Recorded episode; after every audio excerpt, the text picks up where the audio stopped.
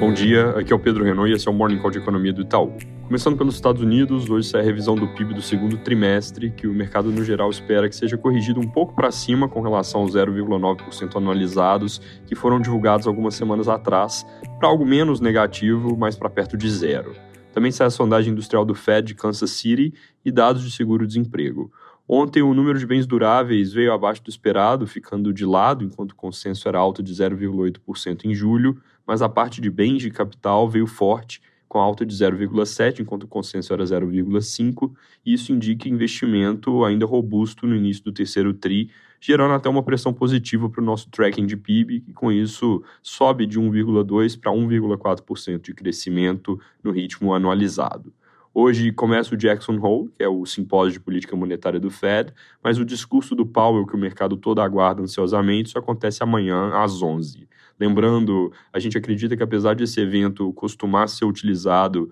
para sinalizar mudanças de postura do FOMC, dessa vez eles não devem falar nada de novo, vão seguir pregando cautela no combate à inflação e dizendo que a batalha não está ganha.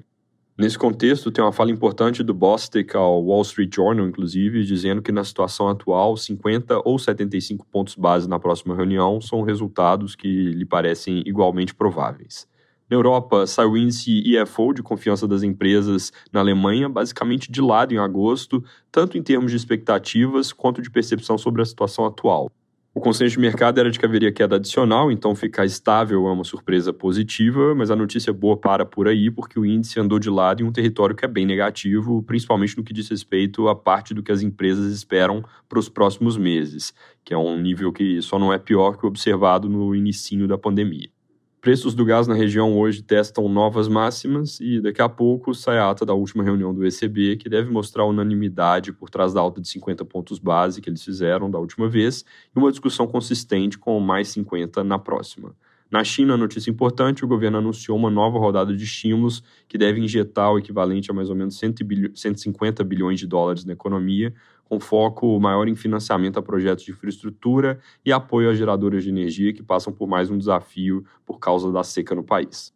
Aqui no Brasil, depois do presidente Bolsonaro na segunda e do Ciro Gomes na terça, hoje é a vez do ex-presidente Lula se entrevistado no Jornal Nacional. Essa é mais uma pesquisa eleitoral do Instituto Ideia, com Lula estável em 44% no primeiro turno, enquanto Bolsonaro subiu de 33% para 36% na comparação com a sondagem de um mês atrás. No segundo turno, a distância entre os dois caiu menos, com Lula subindo de 47 para 49, enquanto Bolsonaro subiu de 37 para 40 pontos. Sobre o PCA 15 que saiu ontem, a leitura veio com deflação menos intensa que a esperada queda de 0,73% na segunda quinzena de julho e primeira de agosto, enquanto nossa projeção em consenso era uma queda de 0,82%, 83%. As surpresas foram basicamente quedas um pouco menores dos preços de eletricidade e combustíveis, além de pressão maior que a esperada em preços de alimentos, que explica mais da metade do desvio com relação à projeção. Apesar da surpresa ruim, preços industriais seguiram mostrando sinais de desaceleração e a parte de serviços vai confirmando que parou de subir. Na nossa leitura, o quadro é consistente com uma história de desinflação gradual e não muda a projeção de 7% de inflação ao fim desse ano.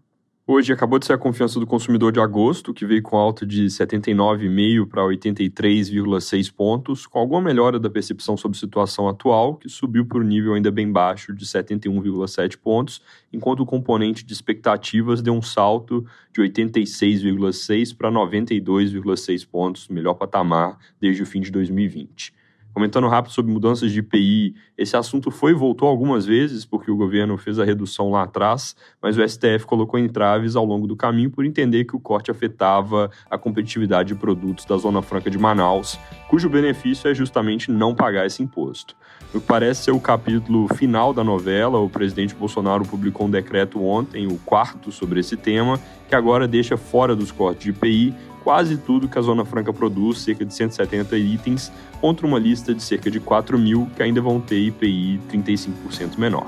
É isso por hoje, bom dia.